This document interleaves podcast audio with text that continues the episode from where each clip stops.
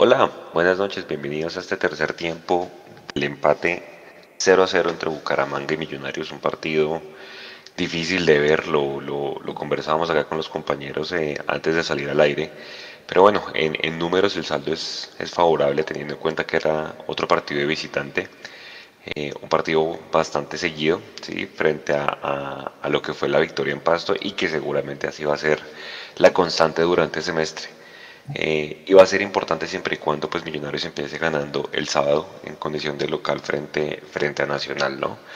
Eh, y estoy aquí con mis compañeros, hoy acompañado de Alvarito, Álvaro Prieto y, Eduardo para analizar lo que fue pues este empate, eh, los puntos altos, los puntos no tan altos y los puntos realmente bajos, porque hubo puntos bajos, más allá que desde, desde mi punto de vista eh, pues también el, el, Bucaramanga hizo mérito, sobre todo con sus dos volantes de marca, que creo que le taparon la salida al medio campo de Millonarios. Ya en cualquier momento Nico va con la rueda de prensa, eh, donde hablará primero Alberto Camero por ser visitante, entonces pues les doy rápidamente la palabra a ustedes muchachos. Alvarito, buenas noches y su concepto del empate. Hola, buenas noches compañeros, todos nuestros oyentes y televidentes. Eh, sí, partido difícil, partido un poquito aburrido para el, para el, para el, espectador. Eh, no, no se generó casi opciones ofensivas. Este equipo que, que se ha caracterizado por, por generar varias opciones, eh, hoy no, no, tuvo, no estuvo fino para eso. seguramente el, el, esquema de Bucaramanga tuvo mucho que ver con eso. Nos taparon mucho las, la salida por los laterales y, Millonarios intentó hacer demasiado juego por los extremos y no buscó mucho el juego interior. Cuando buscamos el juego interior fue que pudimos generar un poquito más, pero no sé por qué el equipo se enfocó buscando eh, esa salida por los extremos, donde nos tenía muy bien marcados y, y se vio un equipo, la verdad, muy plano. En ataque, en defensa creo que sí lo hicimos relativamente bien, con algunas imprecisiones, pero en general bien. Eh, y pareciera que Millos en general tiene dos ritmos, uno en defensa, donde es muy agresivo, donde marca bien, donde está muy concentrado, y una vez coge el balón, quita dos cambios y empieza a tratar de tener el balón a tocar, pero se queda ahí, se queda ahí sin, sin poder acelerar. Edu, ¿vio la presión alta hoy de, Millonarios? ¿Cómo le pareció el partido? ¿Qué Juanse, Alvarillo, eh, Nico y a toda la audiencia? Mm, sí, sí, de hecho me gustó, me gustó esa presión alta de Millonarios, incluso por momentos eh, yo sí estaba esperando que el local apareciera, porque sobre todo en la primera parte Millonarios eh, fue el dueño de la pelota, no así de las opciones porque no hubo, eh, la única, la que tiene a los dos minutos, si no estoy mal, el, el, el Bucaramanga con ese, con ese fuera de lugar, milimétrico, yo creo que si no hay bar, eh, bueno, lo había pitado igual el juez de línea, pero, pero milimétrico, creo que ese fue como el único susto, ¿no? Que tuvo Millonarios. Y, y sí, el equipo de Gamero estuvo, digamos que tratando de hacer la suya, presionando arriba, pero tampoco tuvimos claridad. Eh, adhiero a lo que usted dice, Juanse, eh, muchas veces nosotros nos sentamos a mirar qué fue lo que le faltó a Millonarios o de pronto qué fue lo que le sobró en otros momentos, pero se nos olvida que el rival también juega y el rival también entrena y el rival también busca sumar. Y, y se vio un Bucaramanga aplicado, si bien eh, al ojo del hincha puede que haya sido un partido aburrido, un partido soso, un partido sin muchas opciones de gol. Por allá al minuto 84 llega ese palo de Sherman Cárdenas de otro partido que afortunadamente para nosotros esa vaina no entró porque si no habría sido un castigo tremendo para Millonarios. Eh, a Gamero se le vio molesto porque se notaba que el equipo no, no estaba engranando en, algún momento Perlaza quiso convertirse en ese interior que, ya nos tiene acostumbrados eh, a ver eh, Andrés Felipe Román, pero claramente son dos jugadores con características muy distintas y, Perlaza no va a poder entregar lo que entrega Román. Mm, tratamos de salir por la banda de Bertel, hubo mucho más ataque por la banda de Bertel que por la de Perlaza, sobre todo también al final cuando entró Jader Valencia se intentó mucho por la, por la punta izquierda, pero creo que nos repetimos también, nos repetimos con centros llovidos, donde casi que para mí se terminó convirtiendo en un jugador muy importante, Chunga, el arquero de, del Bucaramanga. Entonces finalmente es un 0-0 que, que, es hartísimo, un 0-0, un martes hasta ahora, eh, Chaverra, perdón. 0-0 martes a esta hora, hermano. Rueda de prensa. pues es hartísimo, pero, pero bueno, vamos a ver qué dice Gamero en la, en la rueda de prensa porque yo ya tengo sueño. Ahí vamos con la rueda de prensa. Alberto Gamero, Andrés Ginas, vamos con Armando Araque de Win. Hola, profe, ¿qué tal? Buenas noches, igual para Andrés. Bueno, profe, eh, ¿qué fue lo que más le dificultó el Bucaramanga en este, en este partido? Y para, y para Andrés Ginás, eh, ¿por qué no pudieron encontrar o, por qué no pudieron encontrar más opciones de gol para poderse llevar esos, esos tres puntos? ¿Qué, qué fue lo más complicado ante este Bucaramanga? Buenas noches, Araque, para ti para todos los televidentes. Bueno, yo, esa es la, la, la visión que tengo del partido a mi modo de ver, no, no jugamos buen partido. No fuimos claros en muchas cosas. Pero hicimos cosas que a lo mejor siempre venimos haciendo, que es mucha posesión de balón, circulamos bastante el balón. O sea, en dos tercios cancha fuimos, eh, hicimos lo que, lo, que nos gusta hacer, que es circular y posesión de balón. Pero ya cuando llegamos al, al, a tres tercios cancha, a la zona ofensiva, nos, nos, nos costó. Nos costó porque eh, por momentos eh, Bucaramanga iba a ese bloque bajo, con casi con nueve hombres, con diez hombres, y no encontrábamos espacio. Primero no encontramos, y segundo no lo buscamos, esa es la realidad. Pero me parece que son esos partidos donde uno dice, si no puedes ganar, empátalo. Eso siempre piensa uno. Y nosotros hoy siempre los cambios que hicimos, lo hicimos en pos de, buscar el resultado, de ganar el partido y no lo hicimos. Me parece que enfrentamos también un rival que jugó bien hoy también. Hoy jugó y jugaron bien. A pesar de que, de que nosotros por momentos le tuvimos el balón, ellos también hicieron por momentos posesión, fútbol rápido y nosotros nos defendimos bien. El primer tiempo creo que fue la jugada del gol que anularon y nosotros un remate de Ruiz. Y en el segundo creo que fue la jugada de guerra, el pivote Arazo, y de ellos el tiro libre de, de Sherman y la jugada de creo que es Telis que cabecea, pero se le da las manos a, Montero. Estas fueron las opciones de gol que hubo para ambos equipos. Cinco opciones de gol en, un partido es muy poquito. Entonces tenemos que buscar y mejorar el, frente de ataque, la, la, la parte ofensiva y, y, y, eso nosotros tenemos que tenerlo claro. ¿Cuál era la pregunta para mí? Armando. Andrés, eh, ¿por qué les costó tanto llegar precisamente al arco de de Bucaramanga. Bueno, yo creo que el, el, profesor lo dijo, yo creo que nosotros tratamos de, de, hacer nuestro juego, de tener posesión, estar parados en la mitad de la cancha, pero en este partido no, no pudimos encontrar los espacios, de pronto muchas veces también estábamos eh, muy apresurados y, y, no estábamos finos también en el último tercio de, de cancha, entonces yo creo que eh, también tocaba felicitar a Bucaramanga porque Bucaramanga yo creo que eh, nos jugó a, a incomodar, a, a que estuviéramos imprecisos en los pases y, y, de pronto también le salió ese trabajo. Entonces yo creo que nosotros también estuvimos un poco mal, pero también yo creo que Bucaramanga fue que nos llevó a eso. Entonces yo creo que estuvimos fieles a nuestras ideas, pero en este, en este partido no encontramos nuestro fútbol y, y toca seguir adelante, corregir, corregir esos, esos baches que, que llegamos en este partido y, y, para el próximo partido contra Nacional de, de pronto estar más precisos en el último tercio de cancha. Continuamos con Mundo Millos, Luis Gabriel Jiménez. Profe Gamero Andrés, muy buenas noches. Estamos en vivo para nuestro tercer tiempo en todas nuestras plataformas. Profe, para usted, en la pasada rueda de prensa en Pasto, usted le decía a los colegas de allá que la generación de, de, acciones de gol era algo que tenía que trabajarse. Y ahora usted nos está diciendo que la generación de juego pasó por su ausencia, que solo hubo cinco opciones en, entre los dos equipos. A Millonarios le costó llegar al arco de Chaverra, ¿Qué tanto fue virtud del Bucaramanga y qué tanto fue falla de nuestro esquema a la hora de atacar al, equipo eh, local? Y para Andrés, como líder de la defensa, sentí yo que hubo pasajes en los que las malas entregas dominaron esa salida de, de, de, millonarios. ¿Qué hacer para trabajar? O si esto es normal por ser el segundo partido apenas y empezar a tomar ritmo, o qué se debe hacer para mejorar en esa salida en defensa para evitar que nos lleguen tanto. Gracias. Buenas noches para ti, para todos los integrantes de Mundo Millos. Bueno, es que eh, hoy, al no tener las opciones claras, no quiere decir que no atacamos, porque como decía Ginás, nosotros jugamos en la mitad de la cancha. Hubo momentos que, que hasta Ginás atacó. pero no encontramos espacio. En esto uno tiene que también ser realista, que encontramos un equipo que se replegó bien, un equipo que se defendió bien y que nos contragolpeó por momentos.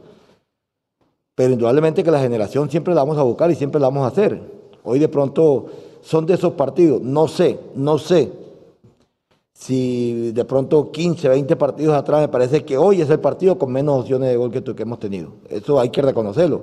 Pero la idea, el esquema, como dices tú, la mentalidad no se va a cambiar, porque sé que nosotros podemos encontrar mejores, mejores opciones y, mejores determinaciones en el campo de juego. Pero este equipo no va a cambiar lo que es la idea de, jugar siempre en mitad de cancha, de jugar siempre, eh, tener hombres eh, en el campo contrario que mis centrales sean los, primeros, los primeros generadores de, juego.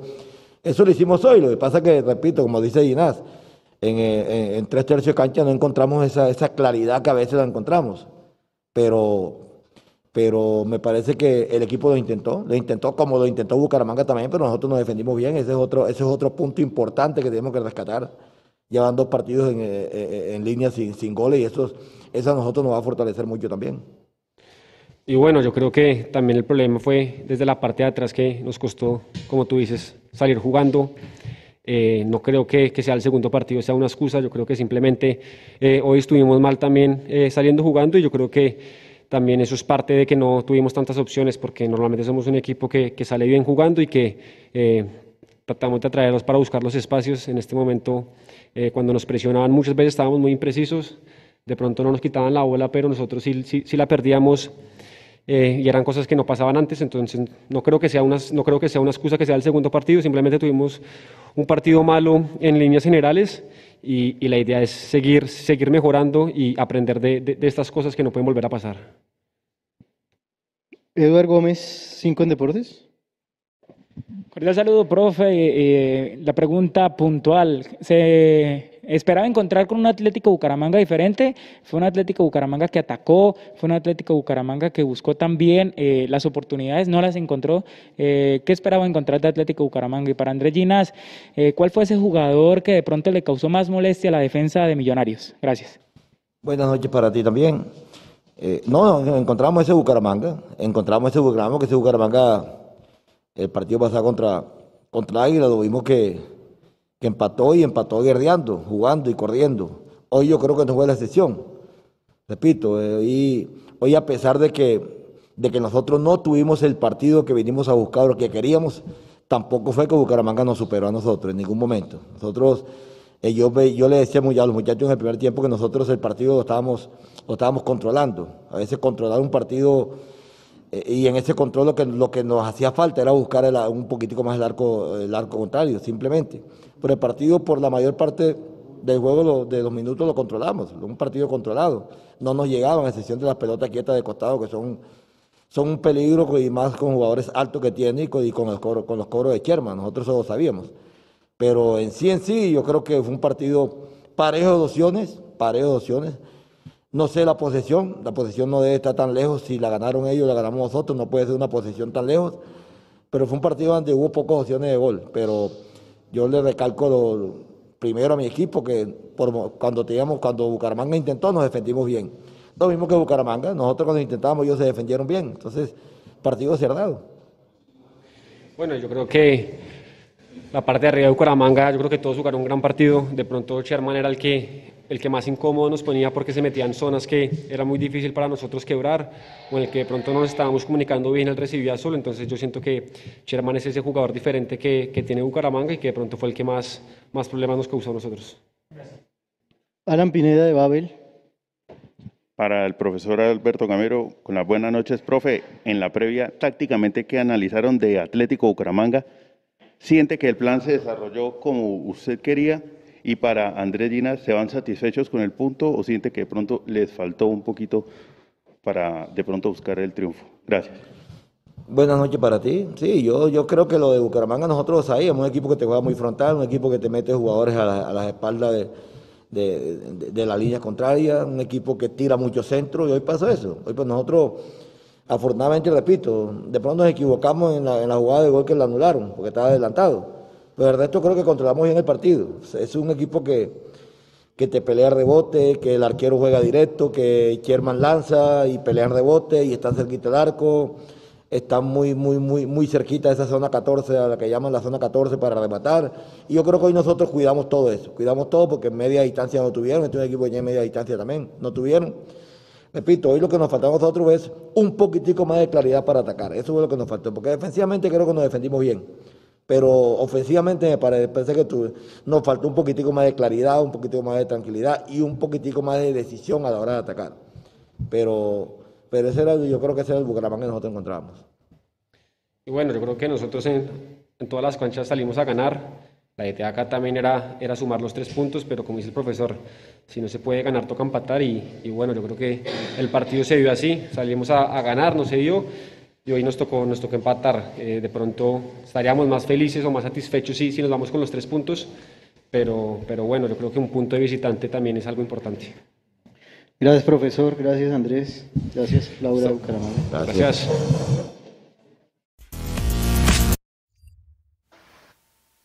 Bueno, muchachos, creo que hay autocrítica del, del profe Gamero y, y, y creo que vio un partido muy parecido al de nosotros ahí Edu para que termine su, su, su, intervención. Yo también creo que estoy de acuerdo con, con Gamero. Atacó, se hizo presión alta, varios jugadores, la mayoría de millonarios en campo del Bucaramanga.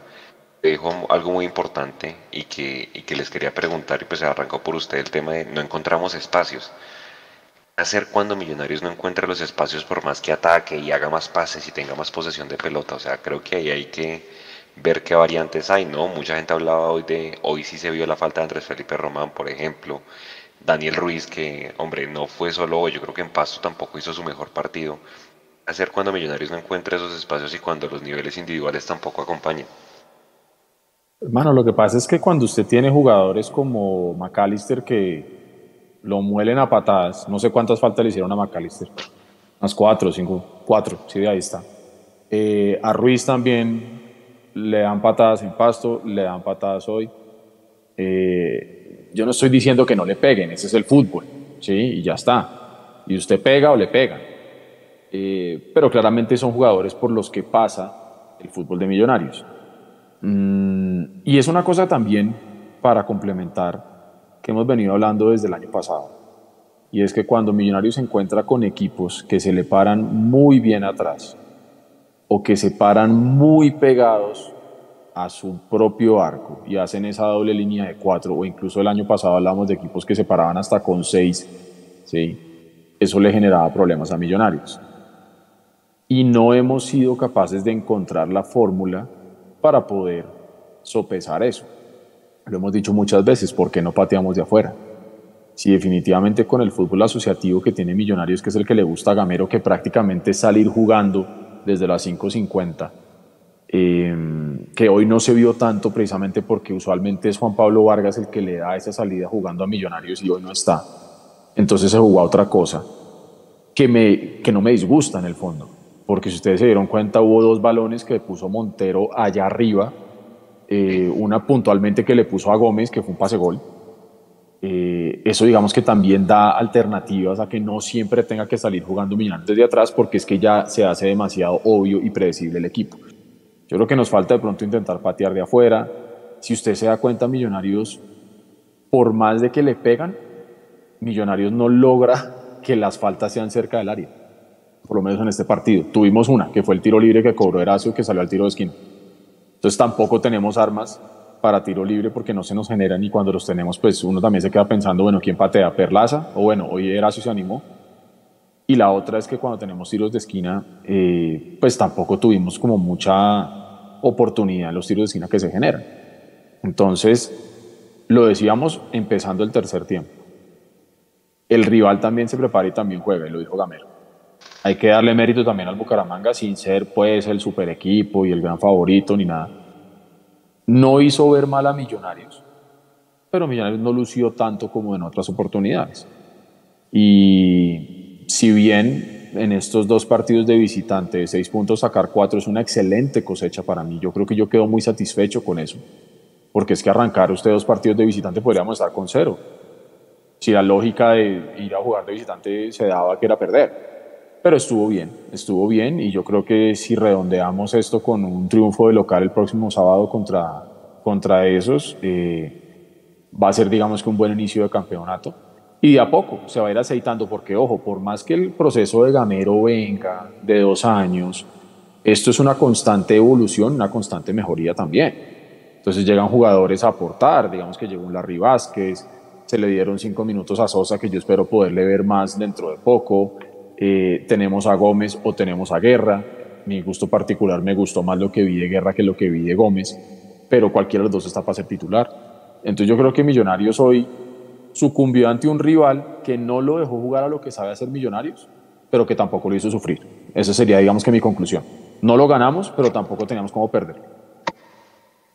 Nico, hay un superchat antes de que Alvarito. Sí, señor. Dos, ya, de hecho. Ya lo iba a interrumpir porque había un superchat.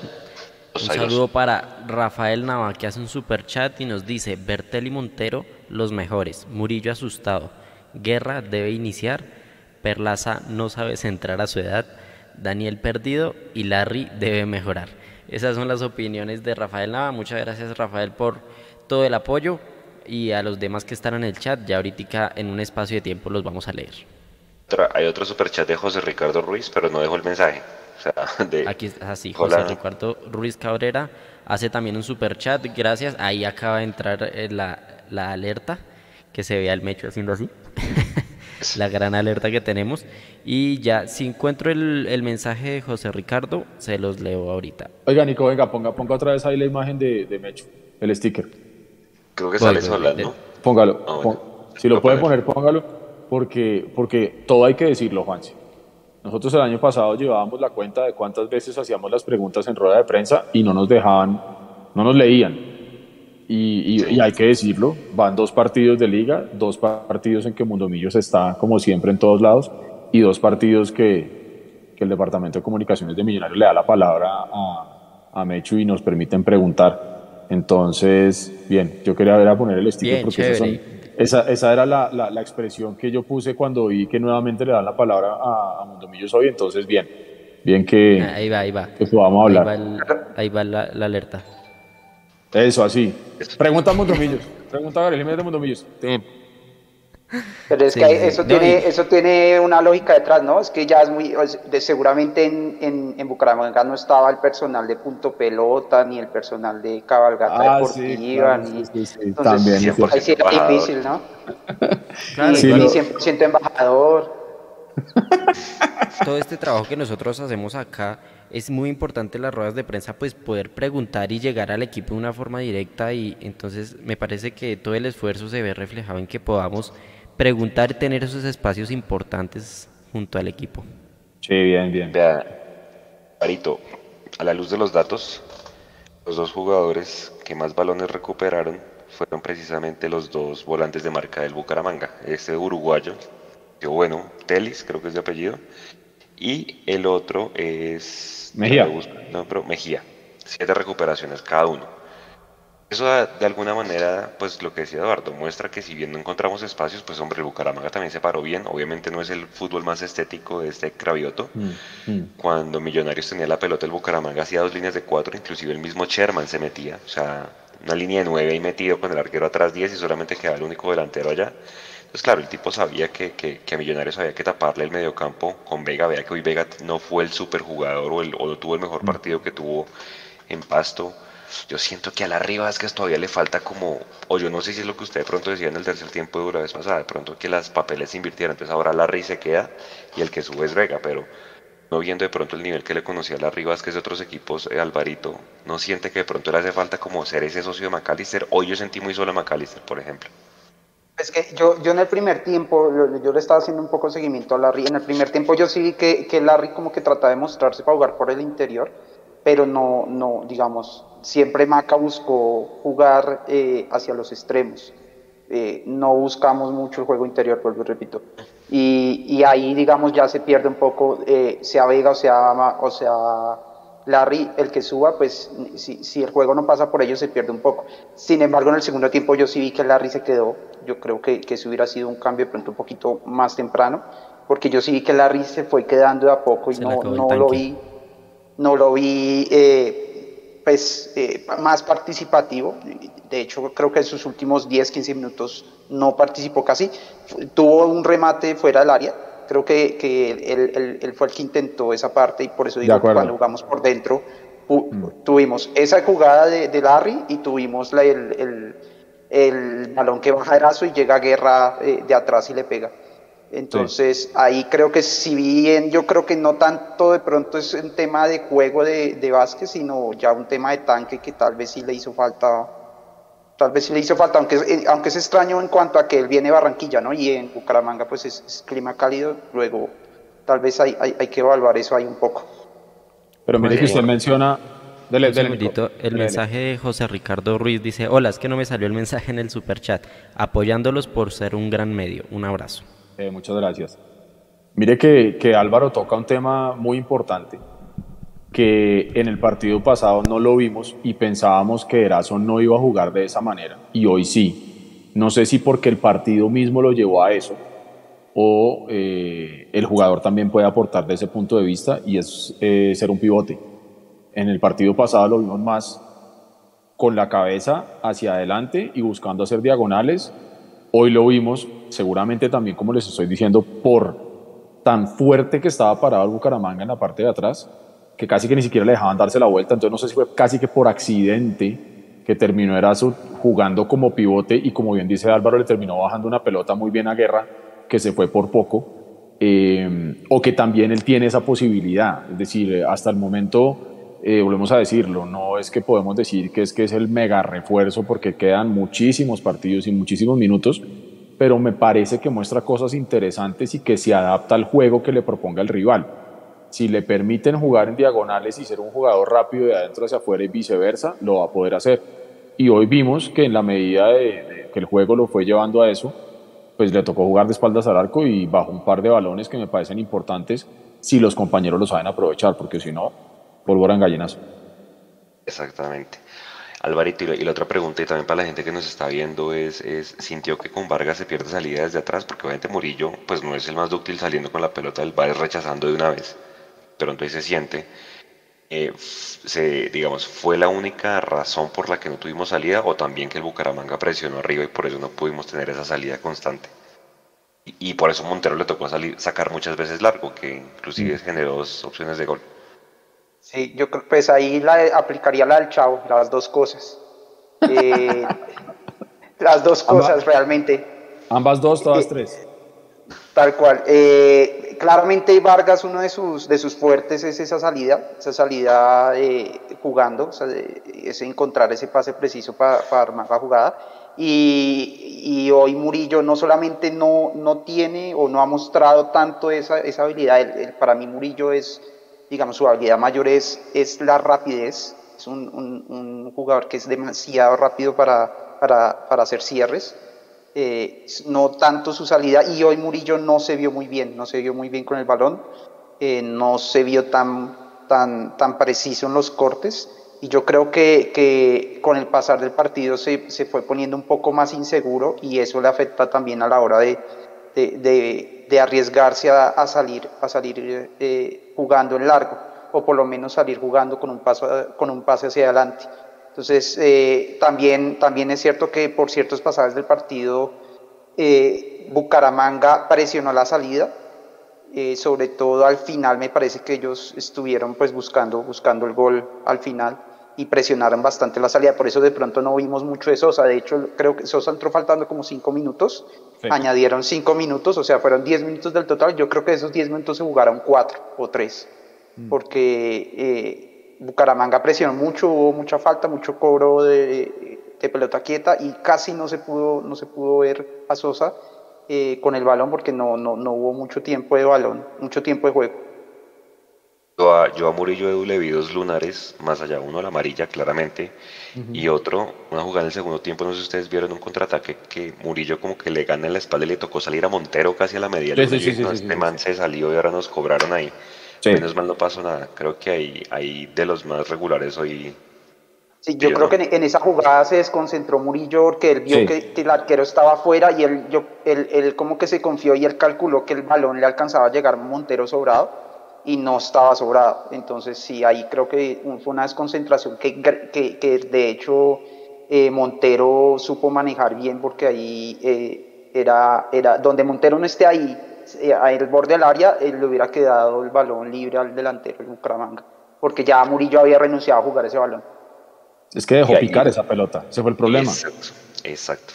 Creo que no usted le, le, pica la pelota ahí, hermano, y usted se mete una complicada tremenda. Y, así como usted lo, lo, menciona, que se vio mal ahí, eh, contra un equipo que sobre el papel y también en el, en el juego no tenía una delantera picante, una delantera que uno dijera que puede morder y hacer daño. Ojo para el sábado, porque el sábado nos enfrentamos contra un eh, duque delantero, porque el otro duque no voy a hablar. Eh, y lo van a meter, yo de pronto tiene alguna lesión administrativa también, como las que tenemos nosotros. Eh, entonces, digamos que eso va a ser importante. Va a ser importante que Ginás, que todo el cuadro posterior esté muy concentrado, porque un delantero de, las características de Duque de Nacional no perdona una de esas. ¿no? Entonces hay que estar muy, muy pendiente de eso. Seguramente Gamero ya tiene más que analizado ese tema y lo va a trabajar. Porque, digamos que a mí me gustó parte de la rueda de prensa de hoy, que fue autocrítico Gamero, y cada vez lo estamos viendo más en, ese, en esa onda y eso me gusta. ¿Se acuerda que en las primeras nosotros decíamos, pero qué partido está viendo Gamero? Yo no sé si era que nos quería vender humo o si es que era, mejor dicho, extremadamente positivo, pero yo creo que hoy en día ya Gamero sabe que, que hay cosas que tiene por corregir y que decirlas no está mal. Y, y me parece que, que, desde que las trabaje está, está perfecto, pero sí creo que Murillo, lógicamente, es un jugador completamente diferente a, Juan Pablo Vargas. Cumplidor, yo creo que cumplidor adhiero a lo de Álvaro, no solamente rápido, es un jugador fuerte y, y, eso a veces se necesita, pero hay que tener cuidado porque, porque donde termine yendo al bulto puede ser complicado. Pues quedan ya para ir terminando y cerrando los cambios. Eh, creo que, en mi opinión, creo que el que mejor entró fue Guerra. Y si usted me pregunta, yo no siento que ningún extremo tenga el puesto asegurado por lo que hemos visto de estos dos partidos. O sea, creo que Guerra, estoy de acuerdo con usted, hizo mejor trabajo que, Gómez, sobre todo Guerra, le dio mucho tema en, recuperación. Por allá Sherman mm. le metió un, manotazo y, y, le, y, le, sacaron amarilla a Sherman con una disputa que tuvo con, con Guerra. Por el contrario, a Jader, a Jader sí lo vi muy en modo perlaza, centrando todo el tiempo. No sé si ustedes se dieron cuenta. Entraba y se entraba y se entraba. Y nada más. Pues con esos dos cambios que fueron los primeros, ¿ustedes cómo lo vieron? Eh, pues a mí Guerra sí me, me, gustó bastante, creo que para mí debería, debería ser el titular del próximo partido. A mí con Gómez me pasó algo, algo raro, no sé si a ustedes les pasó cuando empezó el partido, yo lo veía y decía, ¿ese ¿quién es ese 11? No es Gómez, lo veo muy grande, muy ya como muy fornido, no es Gómez, no, si era Gómez, no sé si era un, efecto de la cámara o, o, que el hombre está tomándose la sopita con juicio, pero se ve como más, hoy lo vi como más, más fornido, más, con más masa eh, y, pero sí, no, yo a Gómez no lo estoy viendo, no sé si es por el esquema, por Perlaza también, que es que a mí, a mí de los dos partidos que hemos pasado, eh, de los, el jugador que más ha desentonado en la táctica me parece a mí es Perlaza, porque no, no ha hecho un buen, un buen tándem con, con ese extremo, cosa mm. diferente que hemos visto con Bertel, que para mí ha sido de los mejores en estos dos partidos porque Bertel sí se ha sabido asociar con McAllister o con Ruiz, o inclusive mm. hoy se asociaba bien con Jader. Bertel era de los poquitos que se animaban a hacer gambeta, de hecho creo que generó una de las opciones más claras en el primer tiempo, mm. eh, en una gambeta logró entrar al área solo y mandó un centro a pasar al segundo palo y alcanzó Chunga ahí a cortarlo. Entonces, eh, creo que sí afecta un poco. Eh, personalmente, por ejemplo, cuando yo jugaba fútbol más, más seguido, yo jugaba lateral derecho y, cuando el defensa central de mi costado no era muy seguro, yo no tenía buen partido saliendo porque mm, me tocaba quedarme mucho, digamos, eh, apoyando al, defensa central. Entonces yo creo que hay partidos donde, o posiciones donde, donde no voy a tener buen rendimiento si no hay una posición eh, diferente o un jugador diferente que me apoye. En este Millos, particularmente esos tándem por los extremos, si mi lateral izquierdo o mi lateral derecho no rinden, los extremos se van a ver perjudicados. Mm. A menos de que haya alguna variante táctica diferente donde eh, haya algún jugador por el interior, sea Vázquez o sea el mismo McAllister, que apoye. Entonces, eh, por eso ese, ese extremo derecho, si lo vemos en los dos partidos, y, lo decía Juanse, no se ve uno muy consolidado, pero es que el lateral derecho no ha tenido buenos partidos. Me gustaría mucho, yo creo que lo de Román puede ser algo administrativo, pero no para, para que se vaya, sino pues, para negociar. Pero yo sí esperaría, ojalá que el, el, sábado esté, y yo creo que ahí vamos a ver un, un, un tándem por derecha mucho mejor de lo que, de lo que ha habido hasta el momento. Eh, y bueno, Javier, yo la verdad, yo pensé que iba, no, rindió más de lo que yo pensé que iba a rendir, porque a mí no me gusta mucho cuando lo hace por extremo. Eh, los, los, mejores partidos que tuvo el, año, el semestre pasado fue de delantero, de nueve, de hecho, contra Nacional. Eh, ahí fue donde él, logró, él logró el mejor, un mejor partido que creo que ha tenido en todo lo que llevan Millos. Entonces yo pensé que iba a entrar por Erazo, yo me la hubiera jugado más con Sosa eh, y, y, jugando un rato con McAllister abierto para buscar algún tipo de sociedad ahí. O, eh, no sé, creo que estaba Juber Quiñones, que me parece que es un jugador que tiene gambeta y tiene larga distancia, que son las dos cosas que se necesitan para poder eh, superar estas, o dos fórmulas que se pueden usar para superar estos equipos tan cerrados. Pero bueno, no me parece que lo haya hecho del todo mal, creo que generó algunas opciones, creo que mm, logró bajar algunos balones eh, y, no lo vi tan mal. Yo creo que esos dos cambios estuvieron bien, pero lo que no me gustó fue que McAllister tal vez durara tanto tiempo o que no se le pusiera un socio más cercano a McAllister, porque yo siento que McAllister al segundo tiempo se fundió, yo creo que al minuto 30 él ya estaba fundido. ¿Cómo le parecieron los cambios?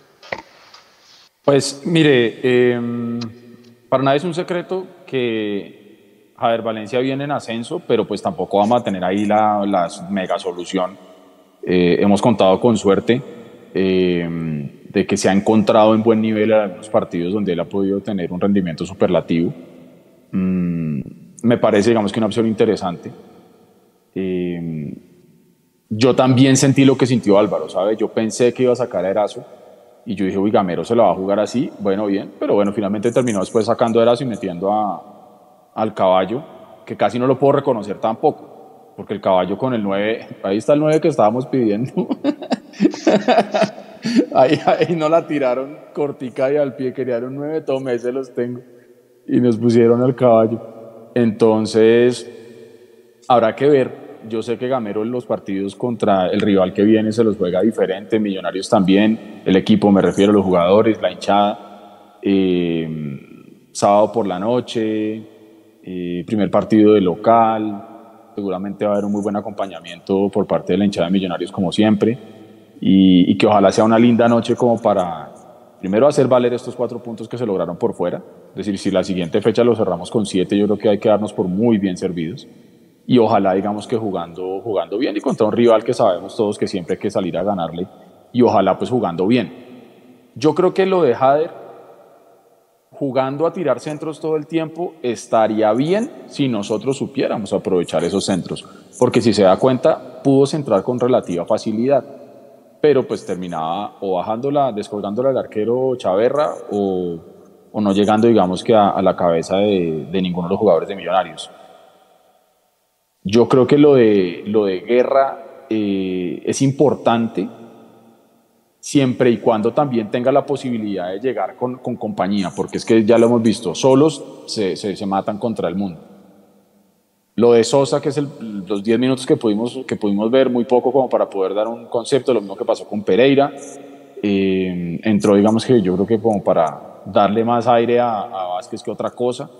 Eh, no podemos decir que no tenemos variantes, pero pero que pueda venir un revulsivo del banco, creo que todavía estamos un poquito biches en eso. Eh, es decir, da para de pronto hacer un cambio que le permita al jugador que sale tomar aire, pero que la solución la tengamos hoy el día en el banco, hoy, no sé qué pasa en un partido en 10, pero hoy no, no, no lo sé, a menos que el caballo cada vez que entre la meta y uno diga es un excelente rematador de partidos y cada vez que entra lo mete gol, bien, o lo mismo Jader, bien.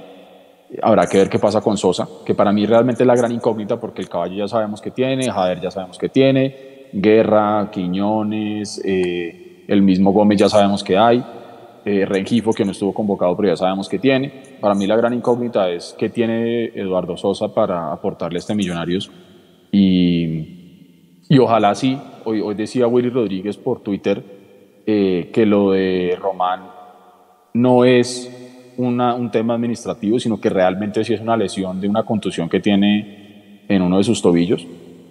Ojalá sea así y ojalá pueda estar contra Nacional, porque creo que es uno de esos partidos donde Román eh, haría mucha falta si no llega a estar, por todo, ¿no? pero haría mucha falta si no tenemos a Román el próximo sábado. Señor.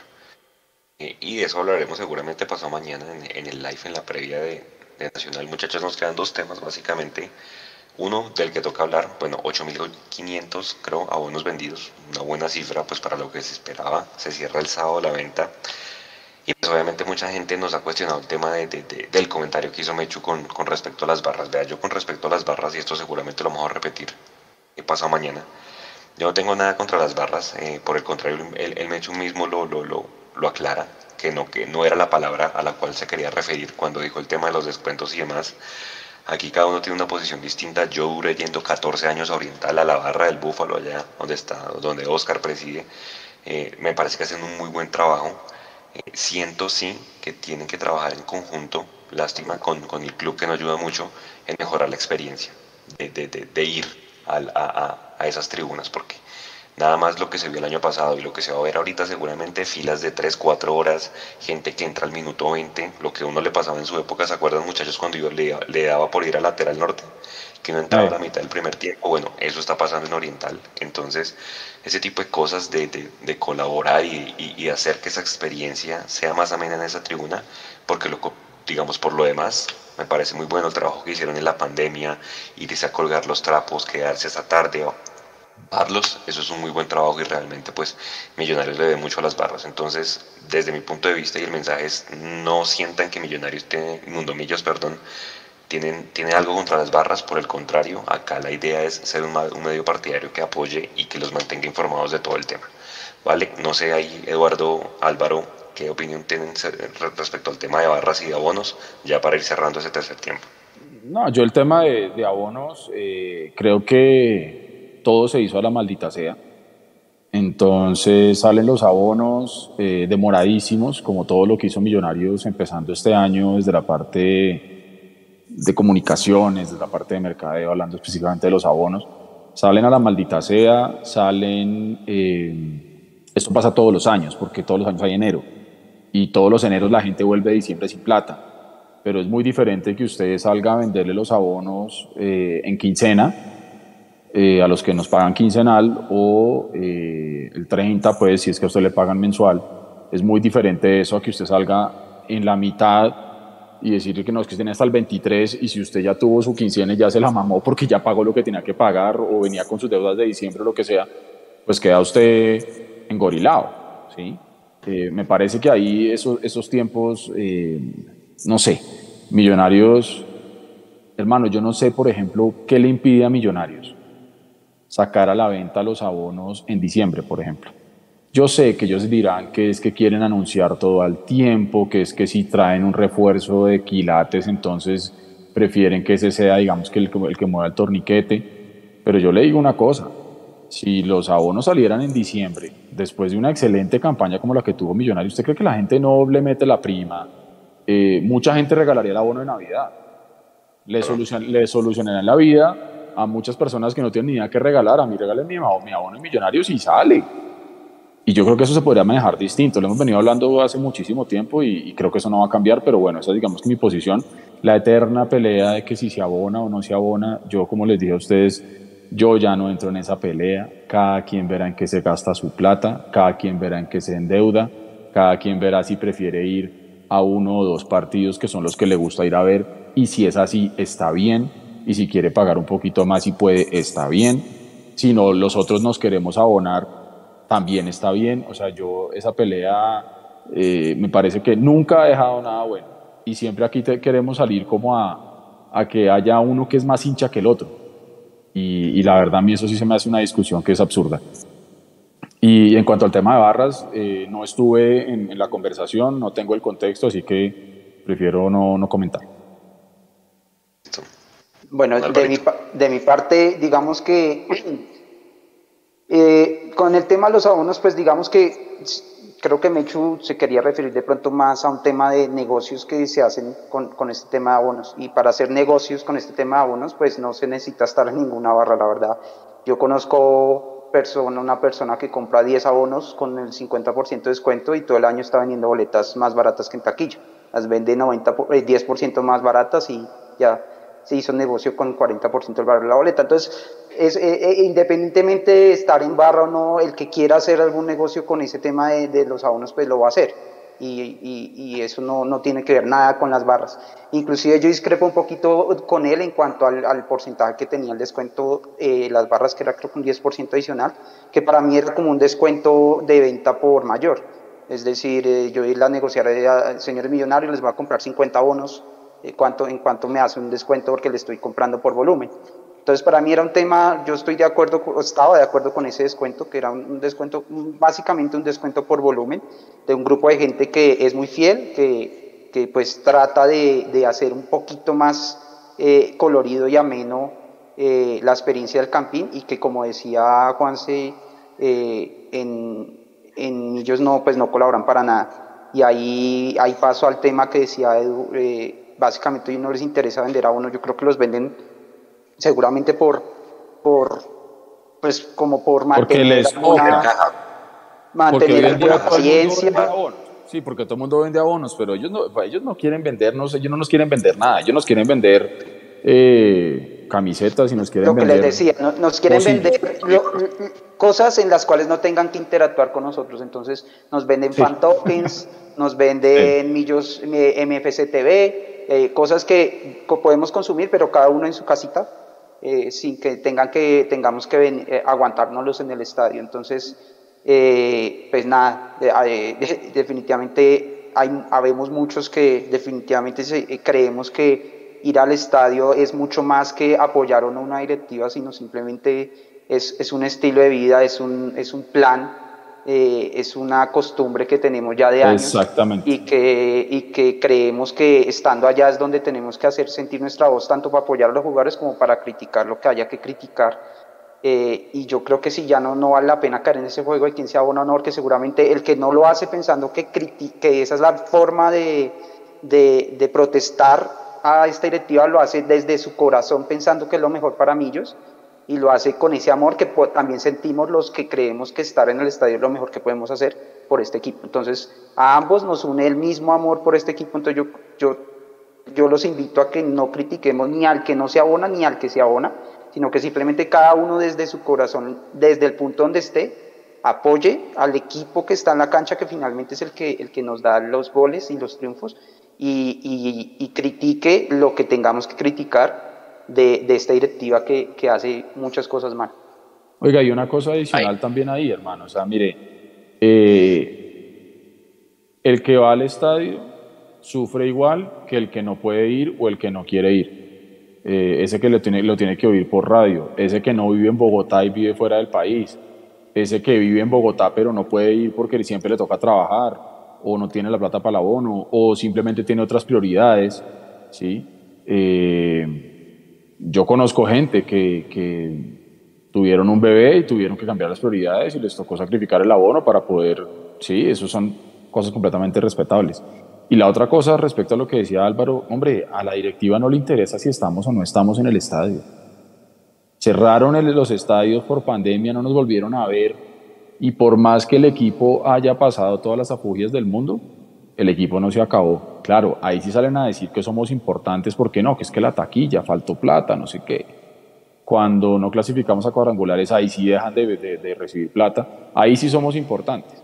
Eh, pero el tiempo que estuvimos desaparecidos, porque nos tuvimos que encerrar todos en nuestra casa y no pudimos entrar al estadio, yo creo que eso inclusive a ellos les sirvió como para no tenernos ahí encima, nosotros ahí jodiéndole la vida. Entonces, yo creo que queda más que demostrado que a la directiva ni le va ni le viene si somos 8.500 o si somos 14.000 o si somos 30.000, no les interesa. Eh, y yo creo que no hay que darle interés a quien yo no le intereso tampoco.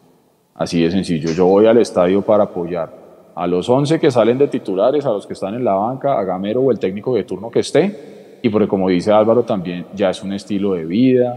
Yo no consigo un fin de semana o un partido de millonarios aquí en Bogotá y yo no pueda estar en el campín, las veces que no puedo ir por fuerza mayor, siente uno esa ansiedad y ese dolor en el estómago de no poder estar. Eh, he vivido momentos muy agradables con mi familia, con mi hermana que últimamente está yendo mucho al estadio conmigo, también han sido momentos muy agradables, así que, hermano, cada quien haga lo que se le dé la gana y apoyemos a Millonarios desde donde sea y ya está. Y, y, yo estoy de acuerdo con lo que ustedes dicen, en el tema de las barras, hombre, son los que le meten color y son los que le meten alegría, independientemente que el mismo Millonarios hace muchísimo tiempo dijo que iba a cortar cualquier vínculo con las barras. Eh, porque eso lo dijeron. Entonces, las barras siempre tienen que estar y las barras son importantes siempre. Y, ya, y yo, ya, o sea, ya. Juanse. Señor. ¿Por cuántos centímetros nos salvamos? Una uña. Decían, que el argentino del Bucaramanga calzaba 38 y Ginás calza 40 y por eso fuera el lugar. cualquier es otro. la posición del pie, o sea, Ginás tiene el pie un poco más abierto y habilita al jugador. Impresionante. Sí, sí, sí, sí, sí, Y tremendo ojo de águila del, del, juez de línea, porque cualquier otro, o sea, si usted me lo pinta sin bar, para mí es gol. O sea, en el Yo estadio pensé que iban a pitar el gol. No, y el, juez de línea le pegó de ahí medio, medio chiripa también, creo yo, porque uno no, no hay forma física de que uno note esa, esa diferencia tan chiquitica. Sí, sí, sí. Ahora, mire. De acuerdo, de acuerdo con Álvaro. El, ahí, también mal, mal, posicionamiento, se le metió entre Murillo y, y quien estaba ahí arriba, y Bertel, delantero. Sí, sí. sí, claro, le Ahí cuál es mal posicionado, si, si lo, eh, Murillo que no está marcando por detrás o Bertel más cerquita o, o Ginás que no quebró para, para dejarlo más en fuera. Ahí no sabría cuál de las dos opciones es más válida esta y la del, la del palo, eh, que se la vivó Sherman a, a, Montero y que bueno, gracias a Dios pegó en el palo, pero también ahí, porque claro, creo que Montero se quedó esperando la barrera y Sherman cogió y le pegó de una vez. Por suerte pegó en el palo y bueno, creo que esas fueron las dos únicas llegadas del, del Bucaramanga. Muchachos, 11 y cuarto de la noche para cerrar un dato random. El fin de semana pasé por la finca Edu, Alvarito. ¿Ustedes se acuerdan cuánto recibió Club Deportivo Los Millonarios por ese terreno? 2010 cuando se liquidó. No, ni idea. Se le pone Alvarito. Es que, es que ese terreno, o sea, el Club Deportivo Los Millonarios, eh, la eh, entidad sin ánimo de lucro, vendió todos sus activos menos el terreno, la finca. Y esa entidad, esa sociedad sin ánimo de lucro existe hoy en día. Hasta donde yo sabía, no sé si lo que usted nos va a contar, la, el único activo que tenía esa entidad sin ánimo de lucro era justamente ese terreno. O sea, eh, Chiqui García se, eh, vendía, se, salieron de todo excepto del terreno que finalmente era el, digamos, la gallinita de los huevos de oro de Millos en esa época. Seguramente esperando el famoso pot. les, les tocó poner aviso. Eh, pasé muy rápido y no le pude tomar la foto. Prometo que le tomo la foto y, la ponemos en Mundo Millos. Yo, yo, yo le tomo la foto mañana que yo tengo que salir de Bogotá por el norte. De por ahí, pare y, y, nos la manda para ponerla en redes. Póngale cuánto están pidiendo por este terreno. Les tocó poner aviso porque nadie, nadie lo ha podido comprar absurdamente caro o absurdamente barato. No, yo creo que para, para hacer a las afueras de Bogotá tiene un precio, pues porque eso es un poco hectáreas, eso es grande. Por ahí que unos 20, no, unos 10 mil millones. Sí, unos 15 mil. Eso recibió Millos en 2010, por ahí le voy a mandar las, las noticias. Están pidiendo 130 mil millones de pesos. Esa es la gallinita los huevos de oro. Claro, ¿con qué cree que van a pagar todas esas demandas que tiene encima? 130 mil millones de pesos, esos son poco menos de 40 millones de dólares, más o menos, ¿no? Sí. Y eso están esperando, están esperando que es que, que la justicia falla a favor varias demandas para que Azul y Blanco tenga que pagar eh, lo que ellos no quieren pagar.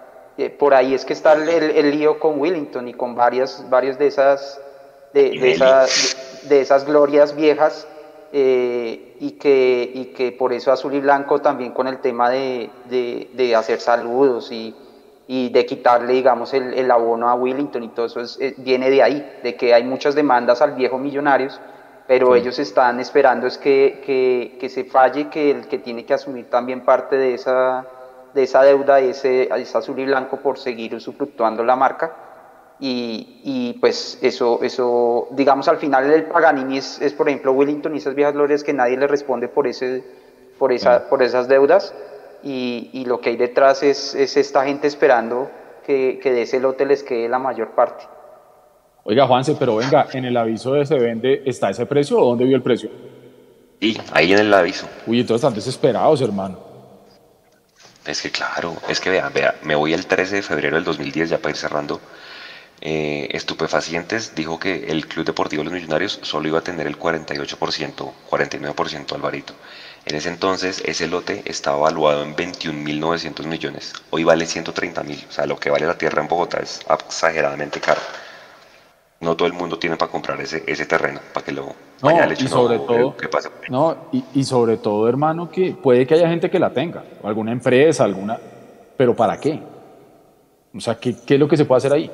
Ese es el gran problema. Eventos. Habría que revisar ese POT que sacó la señora alcaldesa por decreto. ¿Qué se puede hacer ahí? Porque es que volvemos a lo mismo. El lote puede valer 130 mil millones de pesos o puede valer 500 mil millones de pesos, lo que usted quiera.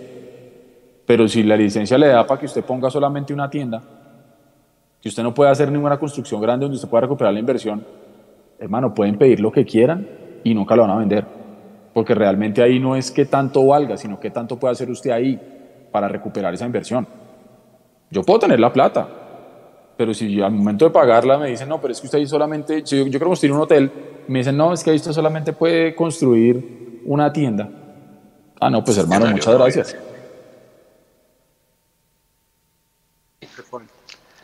Lo, curioso es que el solo lote casi que vale lo mismo. Muchachos, descansen. el, el solo lote vale casi lo mismo que lo que valen libros millos. Imagínese. No, ni siquiera. Lo que, lo que más o menos ha invertido Amber es lo que vale el lote hoy en día. No, imagínese eso. Yo mañana me echo la pasada por ahí y, tomo una foto y se las. el lote que compren a millos, hombre. Y se las mando. Sí, man, increíble. 130 mil millones de pesos. Qué locura, hermano. Mucho billete. Listo, Juanse, gracias. Bueno, creo que Juanse se, congeló. La, cámara, Juanse. Sí, se quedó pensando en los 130 mil millones de pesos. Mucho billete. Muchas gracias a todos ustedes por haberse conectado en este tercer tiempo. Nos vemos el jueves en el live y el viernes en la transmisión del partido contra Nacional. Sábado, no se lo pierdan todo el cubrimiento. Es el sábado, perdón, el sábado, el sábado. Es que ya con estos horarios estoy loco. ya uno no sabe dónde Nos vemos el sábado eh, no olviden reclamar el magazine los que van a ir al estadio. Y, listo, eso es todo por ahora. Nos vemos. Juanse, ahora sí para que el cierre, por favor. No, nada, que este fue el. Perdón que se me trabó el computador. Este fue el tercer tiempo, muchachos. Buena vivir el sábado en el estadio. Ojalá lleno. Mucha gente va a ir con boleta suelta, entonces, hombre, ya no van a empezar de los que se abonan, los que no se abonan. Es va a ser el primer partido del año de Milles como local. Entonces, pues, hombre, a recibirlos y acuérdense lo del número 5, ya saben que tienen que hacer el resto de la gente. No, y a cuidarse, a cuidarse mucho también, a cuidarse mucho también y, y, que la pasemos bien y que ojalá sea un gran partido de Gamero y que como ya no estén acostumbrados eh, podamos, podamos atender como se debe al visitante, eh, que sienta el rigor el equipo visitante desde la tribuna, que los jugadores hagan lo que tienen que hacer y que así como ustedes salen bien de su casa puedan regresar bien a su casa también porque los están esperando personas que los quieren mucho, así que es un solamente un partido de fútbol, eh, que es importante, pero recuerden que es lo menos importante de lo importante. Sí, señores. Muchas gracias a todos por su audiencia, por estar hasta ahora con nosotros. Nico, gracias por la parte técnica desde las siete y pico, casi cinco horas ininterrumpidas. A todos gracias y nos vemos el, el sábado en el estadio y acá por el, por el canal y en el tercer tiempo, ¿vale? Y los esperamos el jueves en el, en el live, por supuesto. Descansen y muchas gracias. Chao. Un abrazo. Chao. Chao.